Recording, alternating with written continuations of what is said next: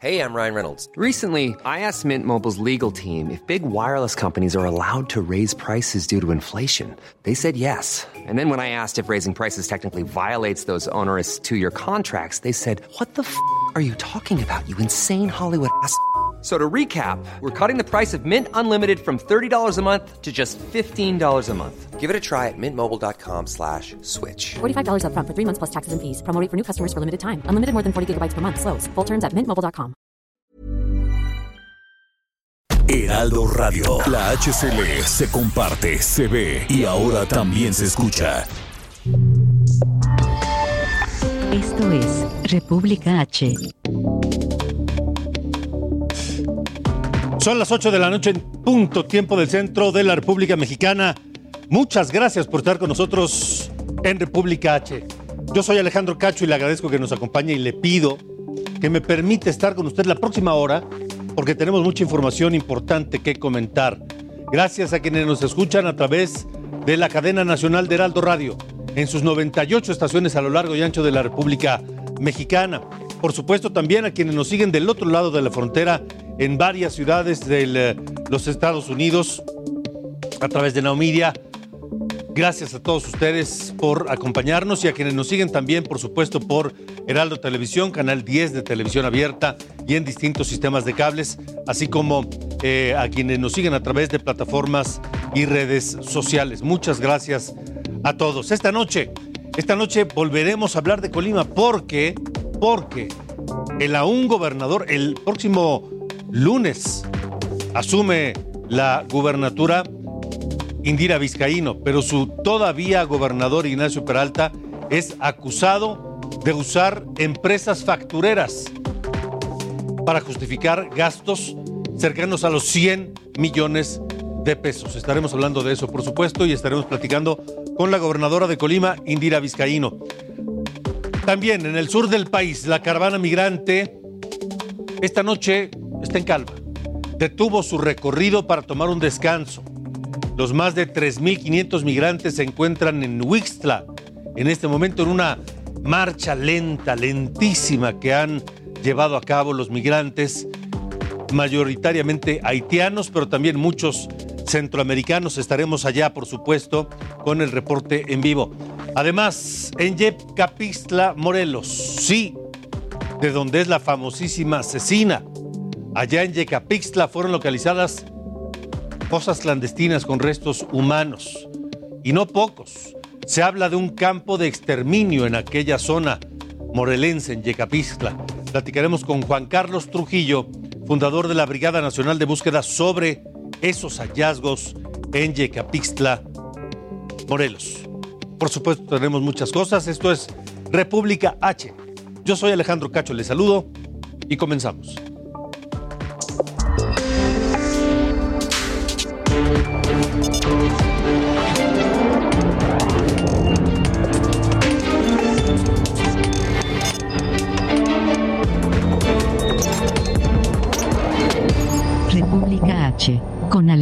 Cacho. Morelos, en República H. Más adelante platicaremos con la gobernadora de Colima, Indira Vizcaíno, sobre este señalamiento grave de que el todavía gobernador de Colima, José Ignacio Peralta, utilizó factureras que le pues justificaron gastos por cerca de 100 millones de pesos por asesorías. Ese esquema se ha utilizado en varios gobiernos estatales que han resultado en acusaciones incluso de índole penal. Estaremos hablando más adelante con Indira Vizcaíno. Pero antes, vamos a Morelos. Allá la Fiscalía Especializada en el Combate a la Corrupción notificó a dos exsecretarios del gobierno de Graco Ramírez que son acusados por delitos de peculado agravado y ejercicio indebido del servicio público.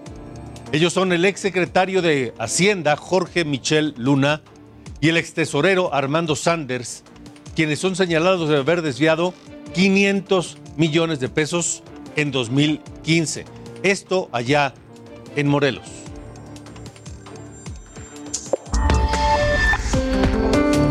Nuevo León, en República H. 8 de la noche con 4 minutos. Vamos a Nuevo León. Allá en Monterrey nos escuchan a través del 99.7 de FM. Un saludo a todo Monterrey, por supuesto. El gobernador Samuel García hizo serias y graves acusaciones de corrupción en la gestión de su antecesor, Jaime Rodríguez Calderón, el Bronco. Vamos contigo, Daniela García, que tienes los detalles. Adelante.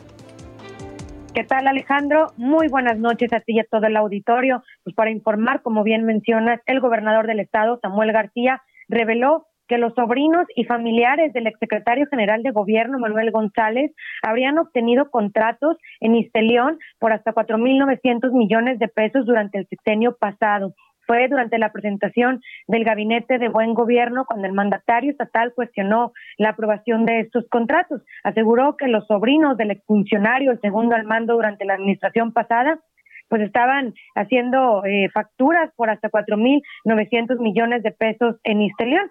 Esto, pues, es un tema que surgió en las semanas en las semanas pasadas durante las mesas de trabajo de transición, cuando se identificó que los sobrinos y familiares de este exfuncionario estaban demandando al Estado por 520 millones de pesos por rescindir de un contrato con la empresa Servicios Médicos de Emergencia, eh, lo que el gobernador pues consideró un contrato leonino en una especie de seguro, un seguro falso que le daban al contratista, que era el intermediario para subrogar hospitales privados.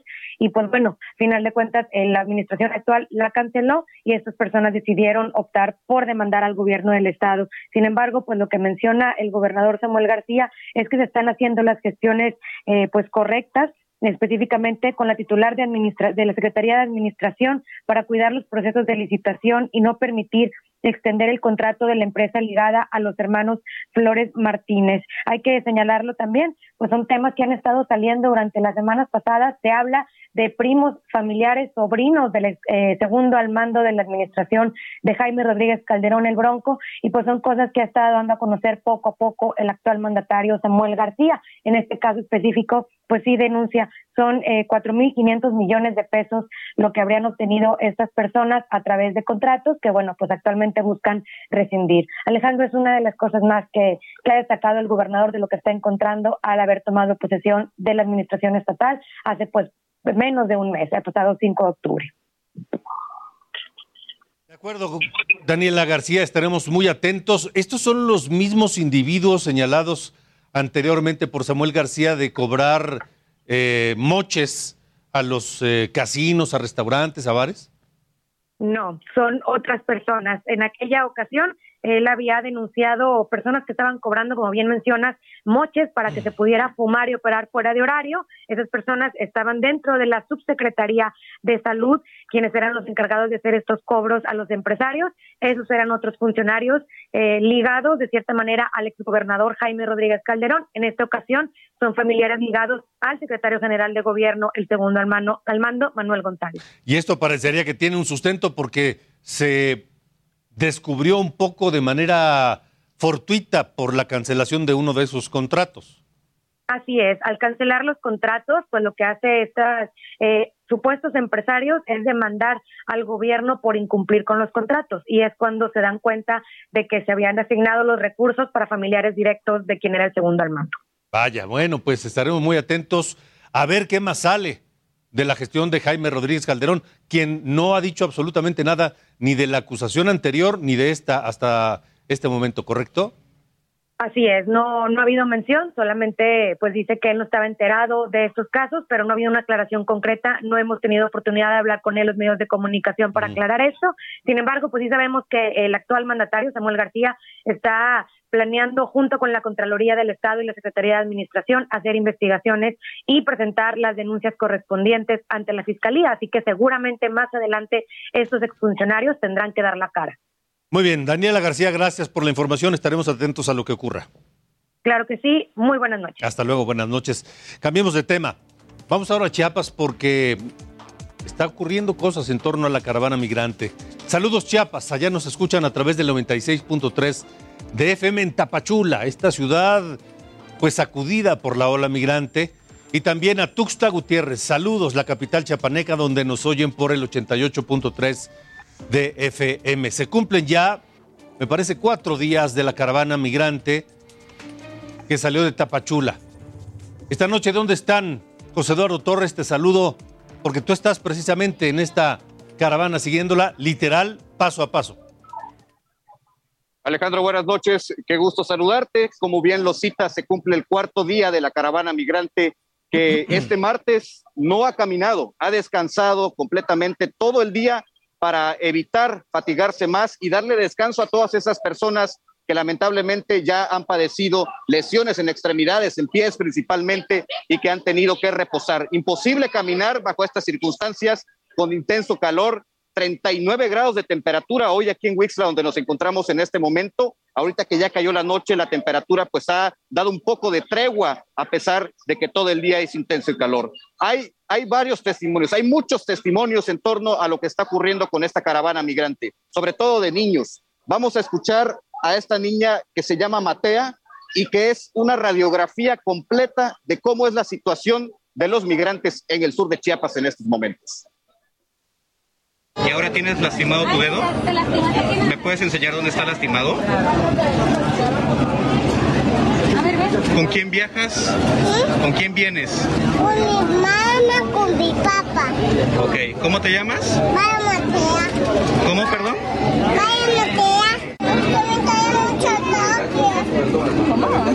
¿Qué te pasó? Es suero de ¿Qué te pasó? ¿Te echo tu agua.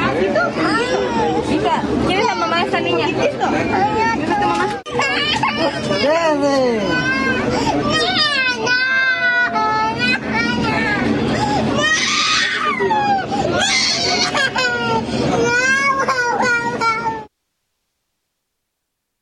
Alejandro, estos testimonios de niños que están acompañando esta caravana y que suman aproximadamente mil infantes, pues provocan y parten el corazón para cualquiera.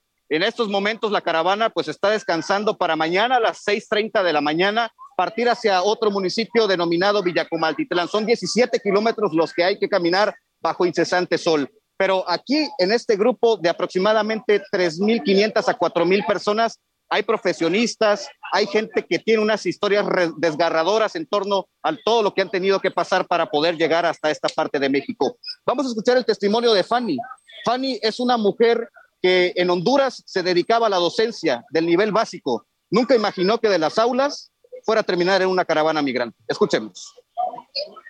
Nosotros tenemos la fe, la esperanza de que vamos a llegar hasta nuestro destino, pero sí llegan momentos donde cuando se alerta la voz y, se oyen las, las, sirenas, nuestros hijos, hay muchos, por lo menos las mías, dicen, mamá, yo soy valiente, sí, le digo, yo estoy valiente, pero hay muchos niños que lloran y dicen, viene migración, nos van a pegar, nos van a pegar, y es cuando uno de padre trata de calmar a sus hijos. Sé que eh, hay, es bien difícil, es bien complicado. Esto es parte del sentir de la, de la gente, de esta gente migrante que está viajando en ruta hacia la Ciudad de México, que es el primer destino, Alejandro. Vamos a ver en los próximos días qué es lo que ocurre, porque sigue el acecho de las autoridades federales y también el acecho de este intenso calor que está determinando el camino y el paso que debe de llevar esta caravana migrante. Hoy vamos a seguir aquí en la iglesia de San Francisco de Asís, en el municipio de Huixla, donde esta noche la caravana duerme para mañana volver a emprender la ruta hacia allá, hacia la Ciudad de México, Alejandro. Paso incluso de tan lento, sumamente desesperante, ¿no, José Eduardo? Sumamente desesperante, Alejandro, porque las caravanas anteriores que pasaron por Chiapas en el cuarto día llegaban ya a los límites con Oaxaca. Esta caravana está a más de 200 kilómetros todavía de la ruta con Oaxaca, es decir, está muy demorada, pero debido a esta situación que te comento, porque hay muchos niños y también mujeres embarazadas que van en este contingente y que hay que frenar a como dé lugar, porque tampoco se puede arriesgar la salud de tantas personas que viajan en esta caravana. Así que situación complicada en la frontera sur con todo este contingente que quiere llegar allá, allá donde ustedes están, en la Ciudad de México, Alejandro. De acuerdo, José Eduardo, gracias. Eh, esta caravana reanuda la marcha mañana. En efecto, Alejandro, después de este día de descanso completo, mañana a las 6.30 se sale de aquí de Huixla, que es paso obligado de migrantes, hacia el municipio de Villacomaltitlán. Son 17 kilómetros que hay que caminar y se prevé que se haga un promedio de 7 a 8 horas en esta ruta. Después, dicen los migrantes y los mismos activistas, viene la cuestión más hostil de toda la ruta del sur de México, ya municipios en los que prácticamente es un desierto y no hay nada alrededor. Allí, allí es donde las autoridades federales podrían reprimir a esta caravana y para eso se están preparando los migrantes. De acuerdo, José Eduardo. Estaremos muy atentos. Gracias por el reporte completísimo. Y pues a, a esperar, a esperar las próximas horas. La- el amanecer mañana, supongo temprano, apenas rompa el día. Iniciará la marcha de nuevo. A ver qué es lo que ocurre. Así es, Alejandro. Hay, ver, hay que ver qué es lo que pasa a cada hora, porque a cada hora hay tensión también en este punto de Chiapas, Alejandro. De acuerdo, José Eduardo Torres, gracias. Gracias por la información. Saludos. Hasta luego, saludos también. El Instituto Nacional Electoral de México invertirá 700 mil pesos solamente en boletas para la elección extraordinaria programada para esta próxima semana. Vamos a un resumen en el país. El cuerpo policiaco de Nuevo León será refundado con programas de capacitación, más presupuesto y prestaciones laborales. El gobernador Samuel García presentó el nuevo plan que incluye un entrenamiento con el FBI de Estados Unidos y hasta patrullas nuevas. El secretario de Seguridad de Silao compareció ante el Congreso. Cristóbal Castañeda reconoció una baja incidencia delictiva debido a que el Estado pasó del lugar noveno al 28 de las 32 entidades del país. Pese a esto, aseguró que hay mucho por hacer en materia de seguridad. Anuar Azar tomó posesión en la dirigencia del PAN del Estado de México. Aseguró que será un representante a puertas abiertas y consideró que el Partido Acción Nacional es la fuerza que necesita México para salvarse de Morena. El Instituto Electoral del Estado de México gastará 700 mil pesos en boletas para la elección extraordinaria. Esto solo corresponde al 35% del presupuesto. El instituto argumentó que el costo se elevó 500% en comparación al 6 de junio, pues cada boleta pasó de 2 a 10 pesos. El gobierno municipal de Oaxaca embargó el edificio de salud por el adeudo de casi 500 mil pesos. La dependencia debe el pago de predial y derecho de aseo público, además de multas extemporáneas. Quintana Roo modificó su ley de turismo. Entre las reformas destacan la seguridad sanitaria y promover zonas rurales que tengan potencial turístico. El Congreso consideró que esto mejorará la economía y permitirá mejor desarrollo en el Estado. La entrevista en República H. Gracias por continuar con nosotros y gracias también. Esta noche nos acompaña aquí en República H el presidente municipal de Ciudad Nezahualcóyotl, en el Estado de México, Juan Hugo de la Rosa, que Nesa es el municipio más poblado. ¿Estoy en lo correcto? No es el más poblado del ¿El Estado de grande? México, es el segundo más poblado. Después de pero Catepec. Después de Catepec. Solamente que Nesa tiene una densidad poblacional mucho más elevada que cualquier otro municipio prácticamente en el, en el país. Tenemos alrededor de 17.500 habitantes por kilómetro cuadrado. Y eso precisamente eh, lo convertía en un punto de riesgo eh, mayor ahora con el tema de la, La pandemia, pandemia, sí. porque el hacinamiento, esa densidad, pues eh, podía generar eh, eh, mayores riesgos. Sí. ¿Y cómo les fue con la pandemia? ¿O cómo les está yendo? Porque no se ha terminado. No podemos hablar de que ya eh, se ha terminado. Sin embargo, los datos que tenemos más recientes nos hablan de una disminución muy importante en el número de contagios. Ahorita andamos en un promedio de 22 eh, contagios por día. Eh, dirá- de- podríamos decir que todavía es mucho, sin embargo, hubo días en que llegamos hasta 300 contagios eh, que, se, que se contabilizaban en un solo día. También en el tema de las defunciones, que es un- desde luego una parte muy importante, se ha venido reduciendo bastante, de, de- de forma importante, entre dos y tres defunciones por día. Y sobre todo habría que resaltar también que en este segundo periodo, de, digo, en esta tercera oleada de, de la pandemia, los hospitales no sufrieron tanta presión como sufrieron en la primera y la segunda oleada. Eh, hasta ahorita, pues la- el nivel de hospitalización ha- se ha reducido también bastante. Y entonces eso nos llevó también a, a- a que es momento de estar eh, reconociendo el esfuerzo que se ha hecho en, en este periodo. Fíjate que en el municipio se, hemos alcanzado a vacunar a un poco más de 700 mil personas con dos dosis ya. O sea, la logística de vacunación funcionó bien. Bastante bien, gracias a, por un lado al- a la participación de la propia población. Incluso los, lo- el, el porcentaje de vacunación que alcanzamos fue bastante elevado, a- cercano al 90% de la, de, la población total.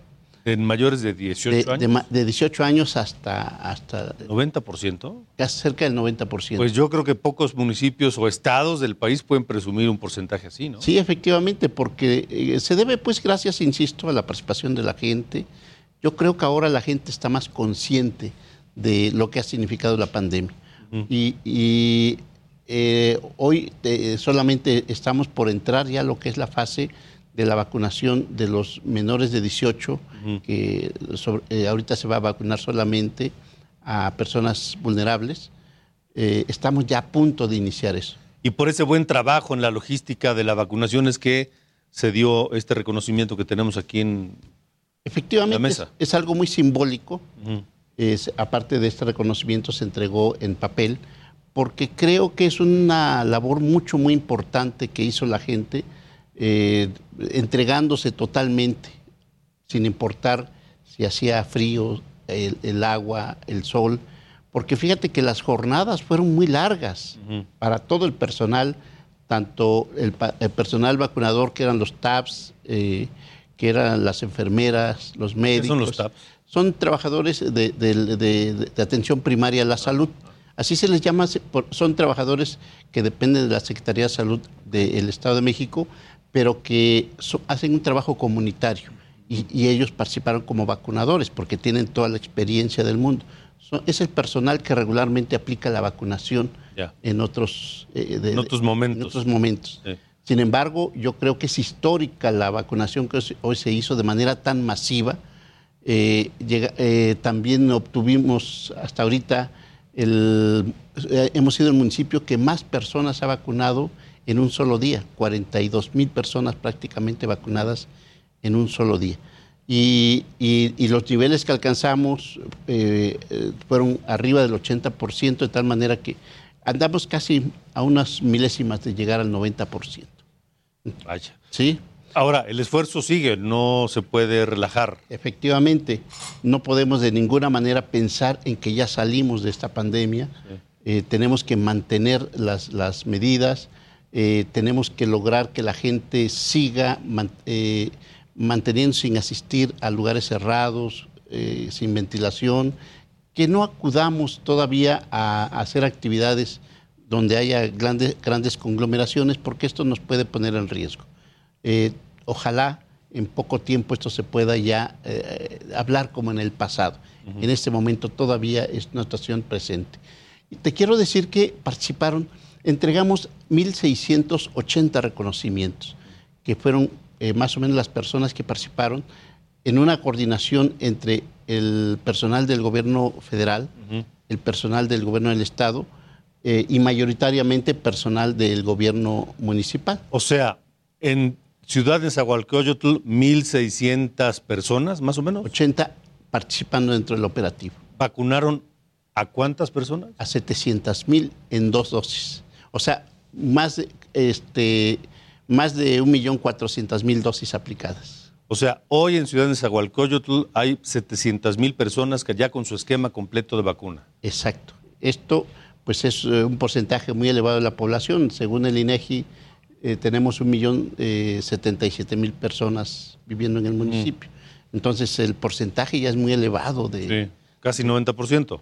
Pues, eh, De la población de 18 años y más. exactamente, sí. Ajá. Pero si el- la población menor a 18 es la que nos falta todavía de vacunar. Hombre, pues, es- insisto, ese porcentaje no creo que muchos lo puedan presumir. Uno. Y dos, que 1.680 personas aproximadamente, Aproximadamente. vacunaron a 700 mil personas. Y dos veces. ¿En cuánto tiempo? Pues eh, fueron prácticamente cuatro meses los que se, se estuvo aplicando, sin embargo, pues fue por etapas, porque en cuanto se tuvo la vacuna para cada uno de los grupos etarios fue cuando se estuvo aplicando. Entonces eh, ha sido un trabajo in- que no se podía dejar pasar este reconocimiento a todos Sí. ellos, porque sin duda salvaron muchas vidas. Además hubo, eh, hay otro tipo de personal como es el personal de emergencias médicas, la- la- las ambulancias. eh, eh, tuvimos tenemos todavía personal que está atendiendo eh, a las personas con este, médicos y enfermeras que les están dando consultas. Estamos entregando todavía medicamentos de manera gratuita. Estamos eh, con el préstamo de tanques de oxígeno. En fin, eso todavía se mantiene. Pero, pero eso ha implicado el- la participación de mucho, mucho personal que lo ha hecho de manera muy, eh, pues, eh, este, pues, eh, de- de- eh, Altruista, eficiente, altruista, eficiente. La gente creo que se ha ido con un muy buen sabor de boca. Muy bien. Y eso ha sido muy importante. Pues presidente Juan Hugo de la Rosa de Ciudad de Nezahualcóyotl, gracias y felicidades. Al contrario, muchísimas gracias Alejandro y estamos a tus órdenes. Seguro, vamos a una pausa, estamos en República H. Continuamos.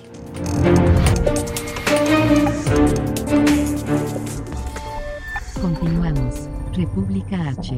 Con Alejandro Cacho. Heraldo Radio. La HCL se comparte, se ve y ahora también se escucha.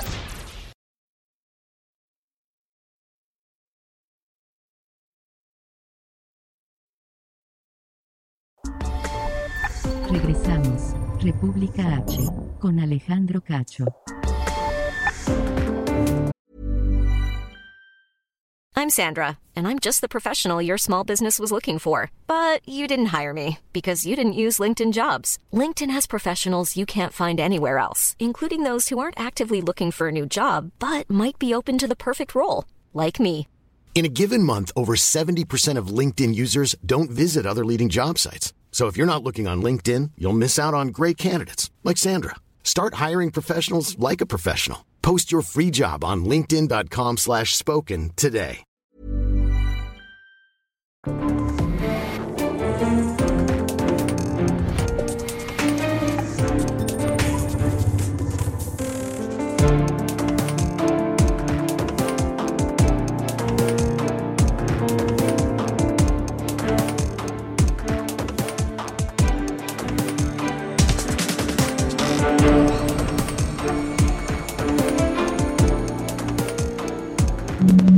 El Heraldo Media Group y Fundación CIMA te invitan a cuidarse.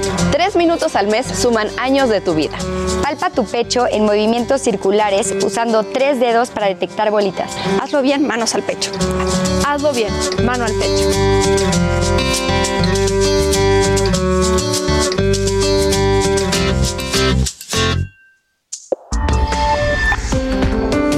Tamaulipas. En República H.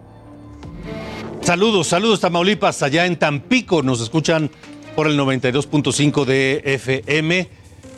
Y hablemos de lo que ocurrió en Matamoros el fin de semana, un enfrentamiento eh, durante mucho tiempo, 15 bloqueos por todo Matamoros, eh, autos incendiados, personas que perdieron la vida, etcétera.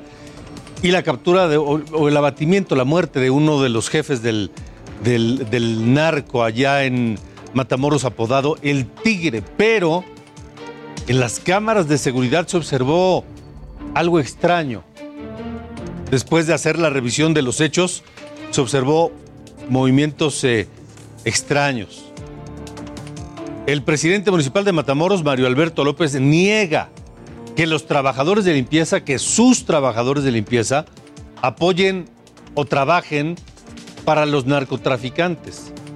Porque en los videos se observó que varios, varios camiones de basura la semana pasada, pues, ¿qué hacían?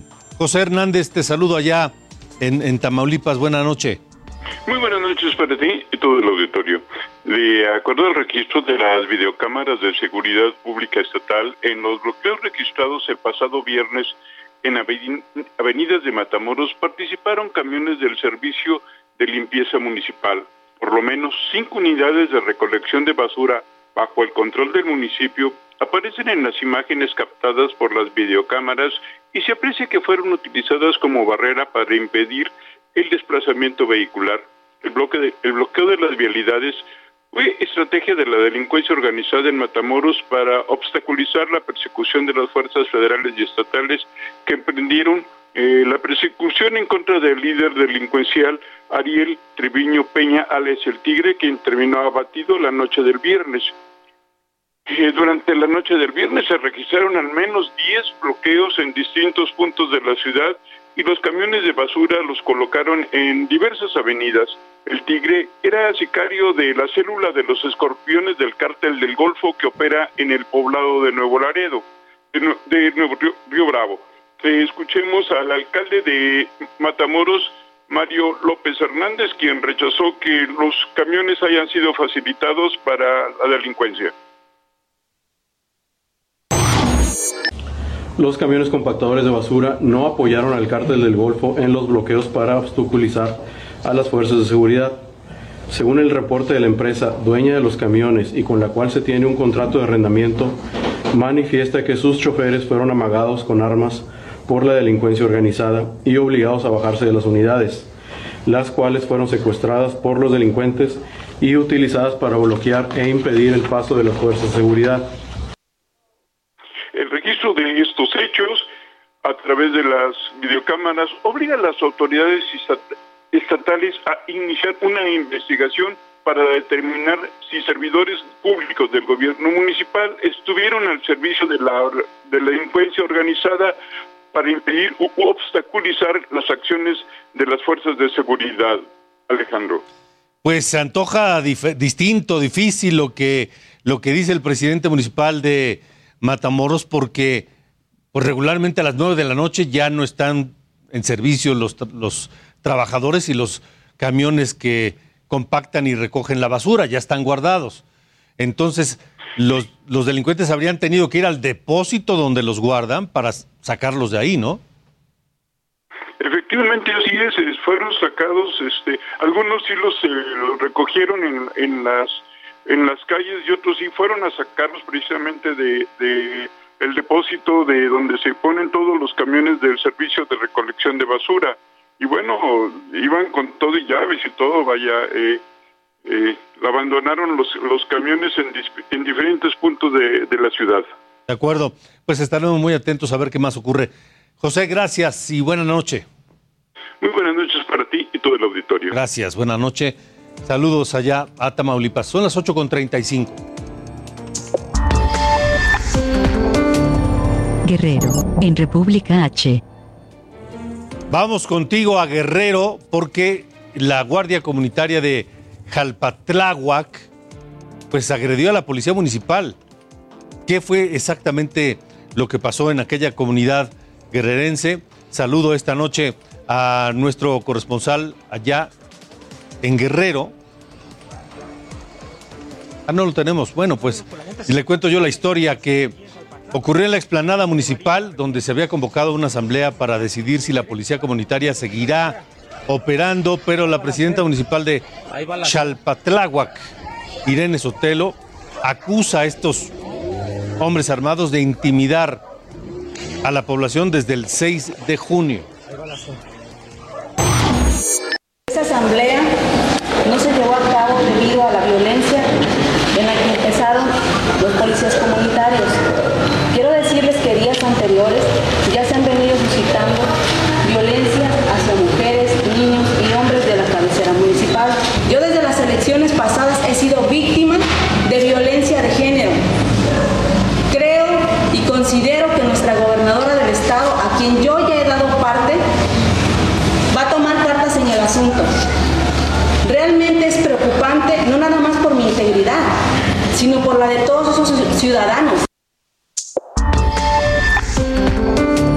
Chiapas, en República H. Bueno, vamos a Chiapas, donde en el municipio de Panteló las cosas no están tranquilas. Familiares de los 21 desaparecidos por este grupo armado, el Machete, iniciaron un plantón. Recordaron que la última vez que vieron a sus seres queridos fue el 26 de julio, cuando este grupo de autodefensa incendió casas, saqueó comercios en Panteló. Exigieron a las autoridades que investiguen los hechos porque aseguran que después de tres semanas no se ha hecho nada. Oaxaca, en República H. Saludos Oaxaca, ya nos escuchan por el 98.1 en la capital oaxaqueña y también por el 97.7 de FM. Vamos a Atatlauca, este lugar donde hubo una agresión Karina García, tú tienes el seguimiento de esta, esta historia. Buenas noches. Así es, Alejandro. Muy buenas noches. Pues informarte que de acuerdo al Centro de Derechos Humanos y Asesoría de Pueblos Indígenas, son más de 200 personas eh, que fueron víctimas de desplazamiento forzado por este ataque no a dos comunidades, sino a tres, don, don, don Guerrero Grande, Mier y Terán, son las comunidades que fueron eh, pues asaltadas por un grupo armado el pasado 21 y 23 de octubre de acuerdo a este centro de derechos humanos en donde presuntamente cinco personas perdieron la vida. Sin embargo, la Secretaría de Seguridad Pública de Oaxaca, encabezada por Eliodoro Carlos Díaz Escárraga, pues indicó que no existen eh, pues muertos, solamente desaparecidos y además eh, pues se han contabilizado incendios por lo menos de 25 casas. Sin embargo, el Centro de Derechos Humanos y los propios pobladores de este municipio pues se han pronunciado en contra de estas declaraciones que ha realizado el secretario de Seguridad Pública al afirmar que existen al menos cinco muertos, además de 30 casas incendiadas y más de 20 personas desaparecidas. Ante esta situación, pues el gobierno del estado ha implementado un operativo en este municipio de San Esteban Azatlauca en, el distrito de Tlaxiaco, en la región de la Mixteca de Oaxaca. Sin embargo, los pobladores aseguraron que eh, mientras se encuentre la Guardia Nacional y la Policía Estatal, no habrá más hechos de violencia. Sin embargo, en el momento en que ellos se retiren, podrían recrudecerse estos hechos, Alejandro. Vaya, Karina, pues estaremos muy atentos. Gracias por la información. Buenas noches. Buenas noches. Vamos a Jalisco. Allá nos escuchan en el 100.3 de FM. Saludos, Guadalajara. Allá en Guadalajara el gobernador Enrique Alfaro reconoció, pues, eh, cuáles son las cifras de la inseguridad en su estado. Vamos contigo, Mayeli Bariscal. Buenas noches. Hola, ¿qué tal? Muy buenas noches. Pues Enrique Alfaro Ramírez, el mandatario jalisciense, rindió su tercer informe en materia de seguridad en donde dijo que eh, pues han bajado los delitos patrimoniales a la mitad, disminuyen desaparecidos en un 30% respecto al 2019, aumentan localizados y se, se contiene también la violencia en delitos como el homicidio, así lo dijo como parte de ese informe y vamos a escuchar algo de lo que compartió en ese informe. Víctimas por agresión directa. Estamos 1.8 arriba del 2018. Es decir, aunque hay un ligero incremento, la realidad es que el número de homicidios se ha mantenido prácticamente estable durante los últimos cuatro años. No ha bajado, pero tampoco se ha disparado en medio de un escenario de creciente violencia a nivel nacional.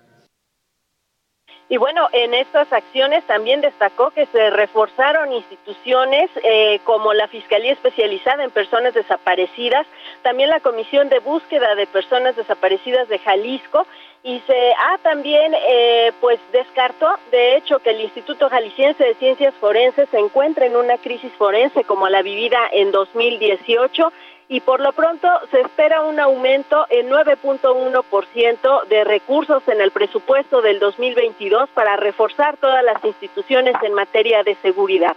Eso es parte de lo que rindió Enrique Alfaro Ramírez como eh, su tercer informe en materia de seguridad. Mayeli Mariscal, gracias. Gracias y un saludo allá hasta Guadalajara. Vamos, vamos a Morelos, donde le decía en Yecapixtla, pues eh, se ha encontrado lo que desgraciadamente se, está convirtiendo en cosa común prácticamente en cualquier punto de la República Mexicana. Un campo de exterminio donde se han hecho hallazgos de restos humanos. Juan Carlos Trujillo es fundador de la Brigada Nacional de Búsqueda y de la Red de Enlaces Nacionales. Está con nosotros. Juan Carlos, buenas noches. Hola, buenas noches. Gracias por el espacio. ¿Qué está pasando en Yecapixtla? Pues mira, eh, no solo en Yacapistla, sino a nivel Estado, creo que eh, estamos enfrentando lo que es la realidad que se ha mantenido oculta en el Estado de Morelos. Eh, desgraciadamente, de una u otra manera, las familias, en su manera de organizarse, desde hace muchos años, inclusive desde los descubrimientos en, en Jojutla, no se les había dado la oportunidad de poder salir por algunos, muchos factores, pero desde hace algunos años lo que ha estado pasando es esa realidad y hace dos años pidieron la intervención de la Brigada Nacional de Búsqueda y el día de hoy eh, pues Yacapistla es el ejemplo de lo que está pasando en el estado. Vamos a regresar a seguir terminando, nos quedamos con mucha información y seguiremos operando en, en Morelos. ¿Qué es lo que han encontrado? Eh, en Yacapistla tenemos una fosa que tiene, por la información que tenemos, tenemos eh, decenas de personas eh, en esa zona y eh, tenemos eh, un tanto más de información alrededor eh, sobre otras fosas, no de las más características, pero sí con, con esta situación. De acuerdo, Juan Carlos, bueno, estaremos muy atentos y pendientes de lo que vayan ustedes descubriendo tanto en Yacapixtla como en el resto del estado de Morelos. Gracias por haber estado aquí. No, hombre, gracias a ustedes. Un abrazo. Hasta luego, buenas noches. Vamos a ver cómo nos está yendo de COVID en el país. Las cifras COVID. Las cifras COVID en República H. Cifras de la Secretaría de Salud revelaron que en las últimas 24 horas se registraron 4.538 casos activos de COVID en México, así como 392 muertes por esta misma causa. Un grupo de asesores de la FDA en Estados Unidos aprobó recomendar el uso de la vacuna Pfizer BioTech contra el COVID entre niños de 5 y 11 años de edad. El gobierno de Colima vacunó a 416 menores con alguna comorbilidad. Adolescentes de 12 a 17 años recibieron la primera dosis. Entre los vacunados había 12 embarazadas. Solamente se registró una reacción adversa que no fue grave. Los menores con comorbilidades de Baja California también fueron vacunados. Se trató de 1.024 inmunizados en 10 hospitales, aunque el gobierno no reveló las ubicaciones para evitar el desorden. Tamaulipas no se quedó atrás con la vacunación de menores. El gobierno cuenta con 10.000 dosis de Pfizer para los adolescentes con comorbilidades. Todavía se pueden registrar para recibir la vacuna. También en Tamaulipas se registraron 46 maestros contagiados. Los docentes ya fueron aislados y el gobierno explicó que de todos modos seguirá con el regreso gradual a clases presenciales. Se aclaró que adquirieron el virus fuera de las escuelas. Habitantes de Xochiatipan en Hidalgo retuvieron a seis maestros que reportaron casos de COVID entre los alumnos. Los padres argumentaron que solo era un resfriado y que responsabilizarían a la escuela por acusar falsamente a sus hijos. Horas después los liberaron con la promesa de que no cerrarán el plantel. La Universidad de Guadalajara detectó siete casos asintomáticos. Por el momento se suspendió la presencia de los grupos donde se registraron los casos, pero se tomarán nuevas medidas para aumentar la afluencia de alumnos. La universidad realiza pruebas aleatorias y presta sus instalaciones para la vacunación. Carlos García Villaseñor, alcalde de Silao, exigió el certificado de vacunación para contratar personal en la administración pública del municipio. El funcionario de Guanajuato resaltó que su estado está entre los primeros puestos de atención correcta a la pandemia y que deben seguir así para bajar los casos. Esto es República H. Bueno, el paso de Rick de este huracán que se convirtió ya, se degradó, pero dejó 1.042 casas afectadas por las inundaciones en Guerrero. De acuerdo con Protección Civil, 402 personas fueron evacuadas. También se reportaron 26 derrumbes y 4 puentes dañados en la Costa Grande. Las autoridades ya asisten a los damnificados. Y en Michoacán, Rick provocó el colapso de un puente peatonal en la zona de Infiernillo, en Arteaga. Por fortuna no se reportaron heridos. En el municipio de Turicato, los militares apoyan a los habitantes porque sus casas también fueron dañadas de manera muy importante, mientras que la energía eléctrica ya fue restablecida en el 98% de Michoacán. Y luego de su paso por Jalisco, Rick se degradó a baja presión remanente. Sin embargo, el meteorológico advierte que todavía hay riesgo de inundaciones y deslaves en la costa.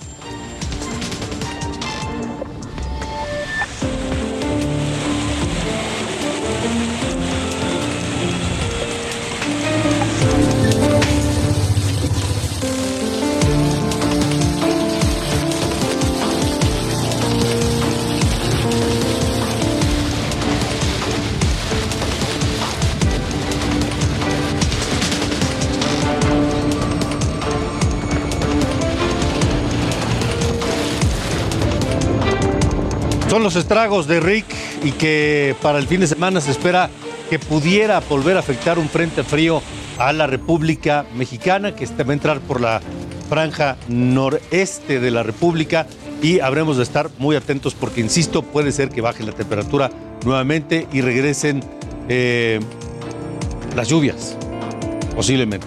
Hay que esperar. Cambiamos de tema. Las mujeres embarazadas en el Estado de México siguen sin ser vacunadas contra el COVID a pesar de que es la primera causa de muerte entre las mujeres embarazadas. La espera para la llegada de los gemelos de Karen no ha sido lo que ella esperaba. Tiene 30 años, 4 meses de embarazo y vive en Esahualcoyotl, Estado de México. En su municipio llegó la vacuna antes de que ella cumpliera las nueve semanas de gestación que solicita el gobierno federal y no pudo aplicársela. Ahora con los plazos cumplidos, asegura que se le ha negado pues no me han podido eh, vacunar, poner la primera dosis. He ido a varias sedes, pero me comentan que pues no me puedo poner la vacuna porque viene por lotes, que viene por colores, que viene por este, eh, pues que no, que tiene que tener una secuencia, etcétera. La última fecha registrada en NESA para este sector fue en septiembre, por lo que Karen empezó a peregrinar de sede en sede y luego de ciudad en ciudad. Aquí en NESA este, fue el centro de salud, fue a Palacio Municipal, que es una sede de vacunación Fui a donde es aquí por el borde de Sochiaca, igual otra sede, pero pues igual me regresaron. De hecho, comenté a este al futuro presidente municipal de Nesa, pero pues igual me dijeron, ¿sabes qué? Tienes que esperarte. El 4 de julio de este año, la Secretaría de Salud reportó un incremento de muertes maternas del 22.4%, lo cual colocó al COVID-19 como la primera causa de muerte en mujeres o personas embarazadas. Pese a ello, y aunque son consideradas uno de los grupos vulnerables de la población, algunas como Karen no han recibido ni siquiera la primera dosis de la vacuna. Definitivamente es una falta de coordinación de los servicios de vacunación mi consejo es que soliciten eh, vacunarse en cualquier momento del, del, embarazo. Hasta el 10 de octubre de este año, 600 mujeres embarazadas fallecieron por COVID-19 y más de 29 mil resultaron positivas al virus. Casi la mitad de todos los contagios sucedieron en el último trimestre del embarazo. De los 20 a los 34 años son las edades donde se registró el mayor número de casos. Los estados con mayor número de contagios son la Ciudad de México, Nuevo León y Guanajuato. Realmente no, no debe estar sucediendo. Es, ilegal, es completamente ilegal negar la vacuna a cualquier persona, no solo eh, pacientes embarazadas. Claro que las pacientes embarazadas, al ser un grupo vulnerable, pues es de especial importancia que se vacunen. Especialistas recomiendan levantar reportes sobre cualquier anomalía al 800-628-3762, una línea de atención para mujeres en embarazo, parto, puerperio o lactancia que habilitó la Secretaría de Salud. Durante una semana, el Heraldo Televisión buscó a la Secretaría de Salud del Estado de México para conocer su postura sobre el tema. A la fecha, no han dado declaraciones al respecto. Jessica Moguel, Heraldo Televisión.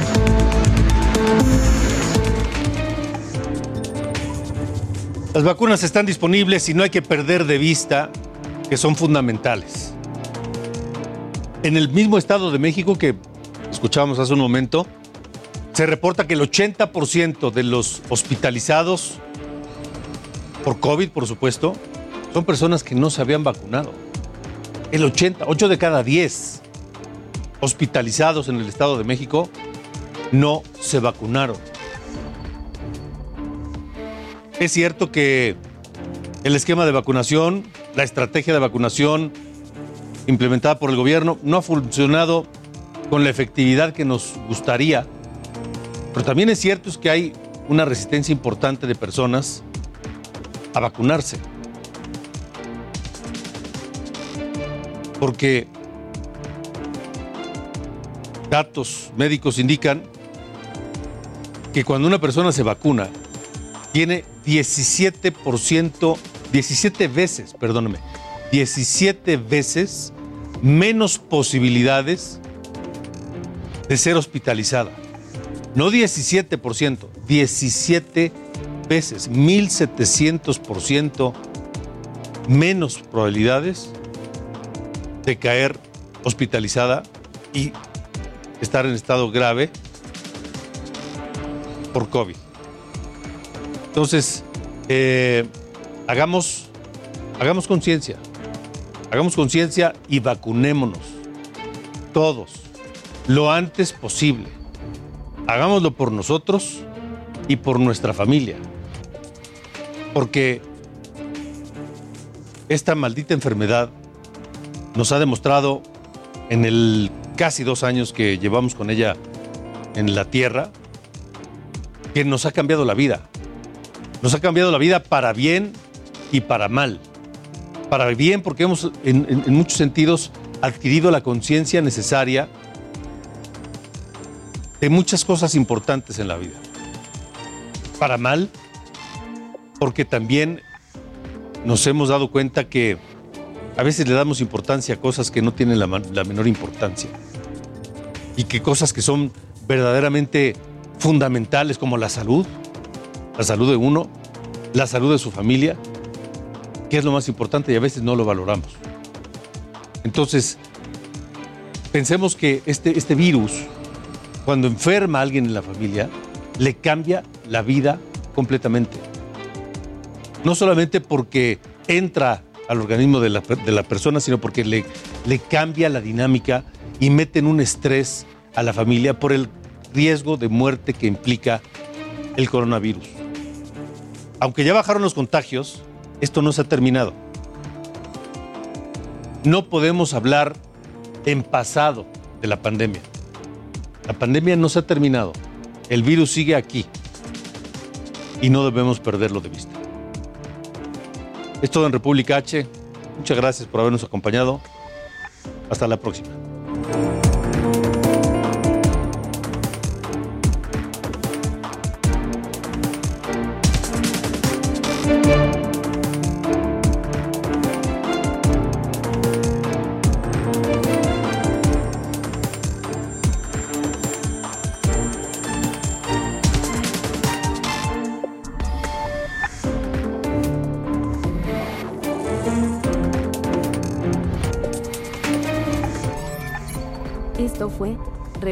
H con Alejandro Cacho.